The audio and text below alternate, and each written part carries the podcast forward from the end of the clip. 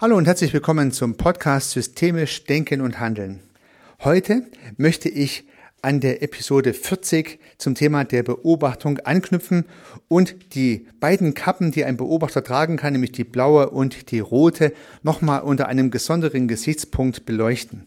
Ich möchte insbesondere auf das Thema der Ideologie eingehen und der damit einhergehenden, in Anführungsstrichen, Verblendung, die durch Ideologie auf den Beobachter wirken kann.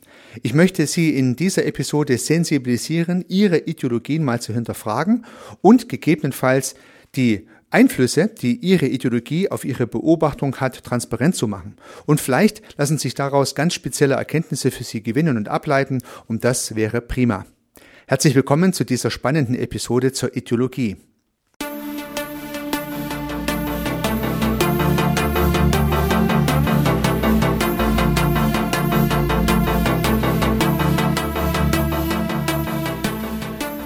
Sehr gut an eine Sitzung in meiner systemischen Ausbildung erinnern. So 10 bis 15 Leute waren immer beieinander gewesen in unserer Gruppe und der Seminarleiter war auch dabei. Und wir haben über einen Sachverhalt diskutiert und dann kam auch ein Buch zur Sprache und es spielt jetzt gar keine Rolle, welches Buch es war, aber es war ein heiß diskutiertes Buch und die Runde hatte so die Auffassung, ja, dieses Buch oder die, die es schon gelesen haben, das ist super wunderbar, da steht genau so drin, wie es im Prinzip ist. Und das Buch, das ist es. Ja. Und ich persönlich habe damit so ein bisschen mein Problem gehabt, weil ich habe das Buch auch gelesen, aber ich hatte eine etwas andere Perspektive. Aber in dem Falle kam ich gar nicht dazu, meine Perspektive einzubringen, weil der Seminarleiter hat dann was dazu gesagt und das hat mich sehr beeindruckt und das hat mich auch zu dieser Episode motiviert. Er hat gesagt, so wie das dargestellt wird, erscheint mir das zu ideologisch zu sein. Ihr müsst aufpassen, dass Dinge zu ideologisch werden. Oder er hat noch gesagt, immer dann, wenn Dinge zur Ideologie werden, bin ich, also der Seminarleiter, vorsichtig. Dann passe ich besonders auf. Aha. Und das hat mir an sich gefallen, was er gesagt hat. Das heißt, eine ideologische, eine weltanschauliche Diskussion scheint aus seiner Perspektive gefährlich zu sein, unter systemischen Gesichtspunkten nicht unbedingt die allerbeste Idee, weil sie behindert den systemischen Beobachter höchstwahrscheinlich seine allparteiliche Position einzunehmen. Ja, und der Sache konnte ich sehr viel abnehmen. Und nun geht es in dieser Episode nicht um das Buch, was hier diskutiert wurde, sondern es ging um die Frage der Ideologie oder soll um die Frage der Ideologie gehen. Und Bevor ich da tiefer einsteige, habe ich natürlich auch mal in Wikipedia nachgeschaut, was es zum Thema Ideologie zu sagen gibt und ich lese das einfach mal vor. Ideologie steht im weitesten Sinne bildungssprachlich für Weltanschauung. Im engeren Sinne wird damit zum einen auf Karl Marx zurückgehend das falsche Bewusstsein einer Gesellschaft bezeichnet, zum anderen und so weiter und so fort. Also Ideologie steht für Weltanschauung, das äh, habe ich mir gedacht, ja, das erscheint mir logisch. Und dass es auf Karl Marx zurückgeht, das war mir neu, habe ich nicht gedacht, fand ich aber interessant. Und nun habe ich im Text noch einen zweiten Satz gefunden, den ich gern genauso vorlesen möchte, wie er da steht, weil da steckt eine Menge, naja, spannendes Potenzial drin. Seit Marx und Engels bezieht sich der Ideologiebegriff auf Ideen und Weltbilder, die sich nicht an Evidenz und guten Argumenten orientieren, sondern sich darauf abzielen, Machtverhältnisse zu stabilisieren oder zu ändern. Ich lese da mal vor. Seit Marx und Engels bezieht sich der Ideologiebegriff auf Ideen und Weltbilder, die sich nicht an Evidenz und guten Argumenten orientieren, sondern die darauf abzielen, Machtverhältnisse zu stabilisieren oder zu ändern. Das fand ich spannend. Ja, also wenn einer sagt, er ist ideologisch oder Ideologe oder irgend sowas, dann ist es eine Ideologie, die nicht an Evidenz und guten Argumenten orientiert ist, sondern an Weltbildern und Ideen, also an Glauben. Das heißt, Menschen glauben gewisse Dinge, dass sie so sein sollen oder so sind, wie sie irgendwo beschrieben sind oder wie sie es gesagt bekamen, und das ist dann ideologisch. Wenn es nicht durch Fakten und Evidenz hinterlegt ist, dann ist es eine Ideologie, ein Glaube. Und das äh, kann natürlich der eine glauben und der andere nicht. Ja, das wäre systemisch ja auch vollkommen klar, dass eine Ideologie keinen Wahrheitsanspruch haben kann, da sie ja nicht auf Fakten aufgebaut ist, sondern auf Weltanschauungen, auf Glauben. Und ja, die Ideologie kann dazu beitragen, Machtverhältnisse zu stabilisieren. Ja, das haben wir ja alle auch in der Geschichte gut sehen können oder sie zu ändern. Ja, Marx und Engels waren ja gerade diejenigen, die ihre Ideologie dazu verwendet haben, dass sich die Machtverhältnisse ändern, beginnend mit der Oktoberrevolution 1918 in Russland, äh, bei der ja die Zarenfamilie gestürzt wurde, auf Basis auch der Ideologie von Marx und Engels, durch Lenin in dem Fall. Also ist es ja genauso passiert. Und Menschen haben an diese Ideologie geglaubt, im guten und im schlechten Glauben an diese Ideologie geglaubt und dass diese Ideologie am Ende des Tages vielleicht dann doch nicht der Weisheit letzter Schluss war, das hat man dann ja auch ein Stück weit beobachten können. Also ist dieser Glaube sicherlich bei dem einen oder anderen dadurch beschädigt oder auch verändert worden. Aber es gibt natürlich immer noch Menschen, die glauben, Marx und Engels Ideologien sind die richtigen. Und das mal ganz wertneutral einfach so beobachtet. So, nun gibt es jetzt viele weltgesellschaftliche Ideologien. Es gibt Menschen, die glauben an die Anarchie. Es gibt Menschen, die glauben an den Kommunismus. Es gibt Menschen, die glauben an den Kapitalismus. Es gibt Menschen, äh, die glauben an sonst was es alles geben mag. Es gibt sehr viele Möglichkeiten an den Liberalismus und so weiter und so fort. Alles sind Ideologien. Alles sind Ideologien, Glaubenssätze, Weltanschauungen, die halt Menschen haben können oder halt auch nicht. Und das sind mal so die ganz großen Weltanschauungen. Nun gibt es aber auch kleinere Weltanschauungen, zum Beispiel die Einstellung zur Klimakrise kann eine Ideologie sein oder die Einstellung zum Fleischkonsum bis hin zum veganen Konsum. Da entfachen ja auch ideologische Diskussionen, weil man glaubt, was richtig oder nicht richtig ist, ob man Auto oder Fahrrad fahren soll, ob man mit dem Flugzeug fliegen soll oder mit der Bahn fahren soll. Ja, ob man biologisches Essen essen soll oder ob das egal ist und, und, und. Ja.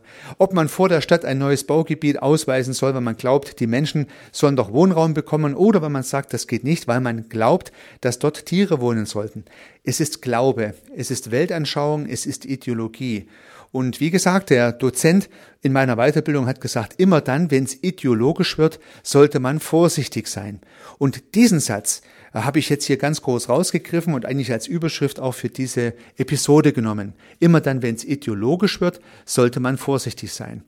Weil immer dann, wenn alle Leute sagen, so muss es doch sein und nicht anders, immer dann sagt der Dozent damals, wird er kritisch und vorsichtig und hinterfragt, ist das wirklich so?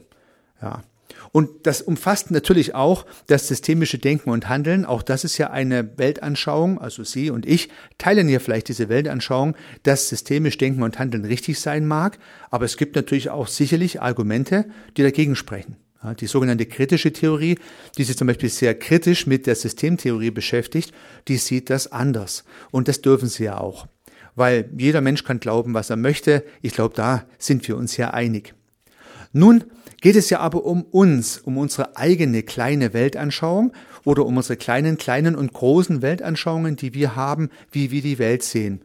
Ihre Einstellung zum gesellschaftlichen Wandel, Ihre Einstellung zum Thema Digitalisierung, Ihre ganz persönliche Einstellung zum Thema Fleischkonsum oder veganem Essen, zum Thema Bio und Biodiversität, zum Thema Artenschutz oder zum Thema des Ausbaus von Flugplätzen und Straßen.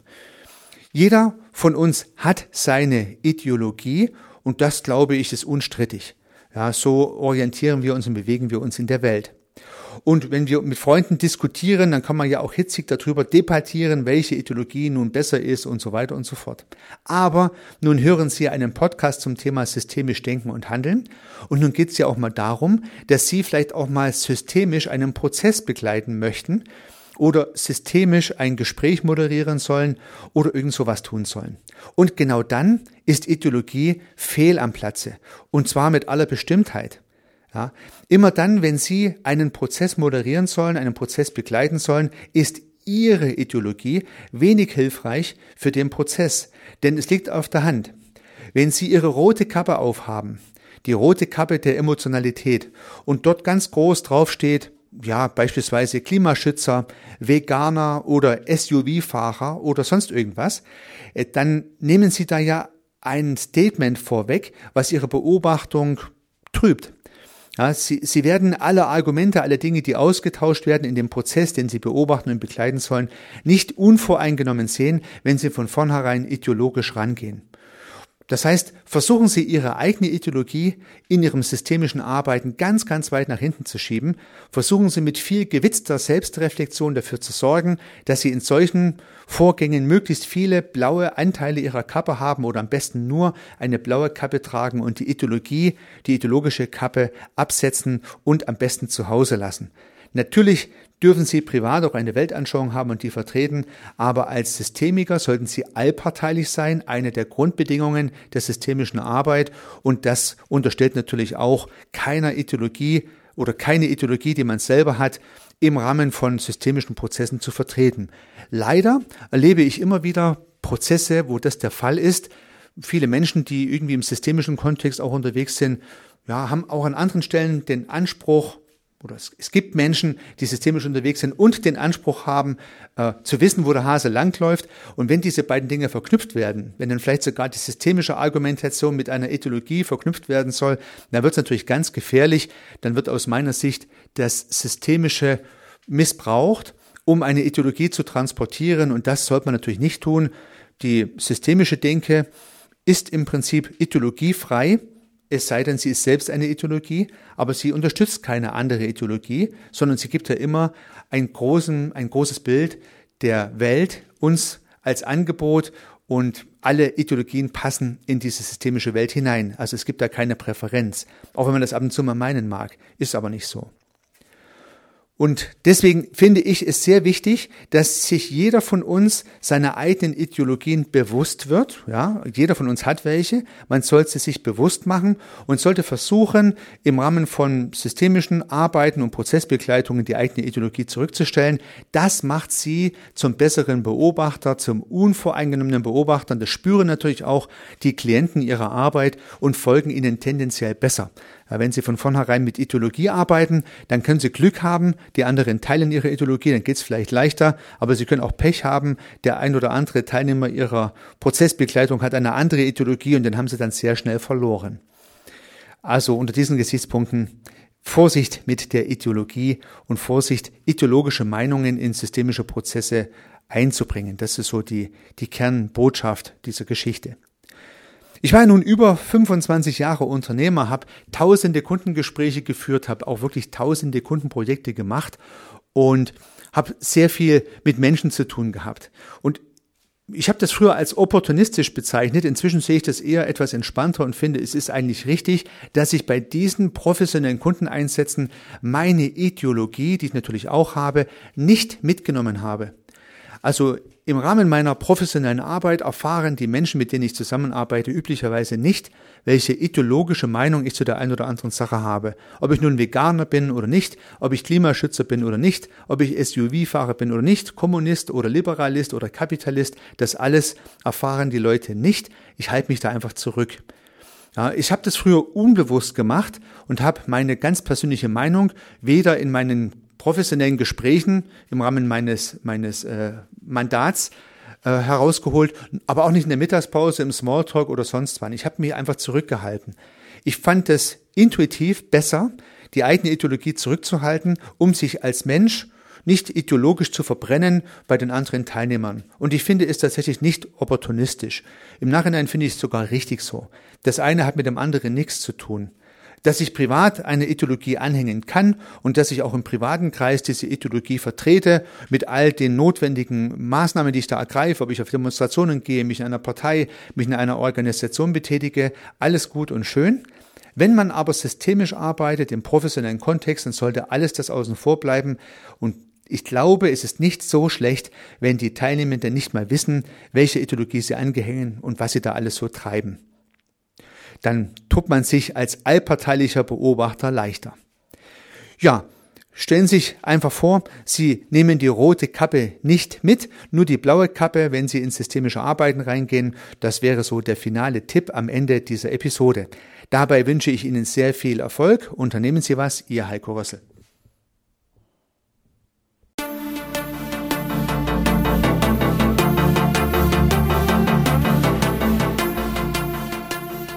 Ich freue mich, dass Sie diese Episode angehört haben und hoffe natürlich, dass sie Ihnen gefallen hat und dass Sie was davon mitnehmen können. Wenn Sie keine zukünftigen Episoden verpassen möchten, dann können Sie den Podcast gern abonnieren. Nutzen Sie dafür den Abonnieren-Button in der Podcast-App Ihrer Wahl. Natürlich würde ich mich auch über eine Rezension oder über eine Bewertung freuen. Alternativ zu diesem Podcast habe ich zwei weitere aufgenommen. Sie finden sie unter www.servicearchitekt.com/podcast oder wenn Sie meinen Namen in der Podcast-App Ihrer Wahl eingeben. Vielleicht können ja auch die beiden anderen Angebote für Sie interessant sein. Sollten Sie ein persönliches Gespräch wünschen, dann können Sie das gern unter www.servicearchitekt.com/termin auf meiner Website mit mir vereinbaren. Ansonsten freue ich mich auf ein Wiederhören. Bis dahin, Ihr Heiko Rössel.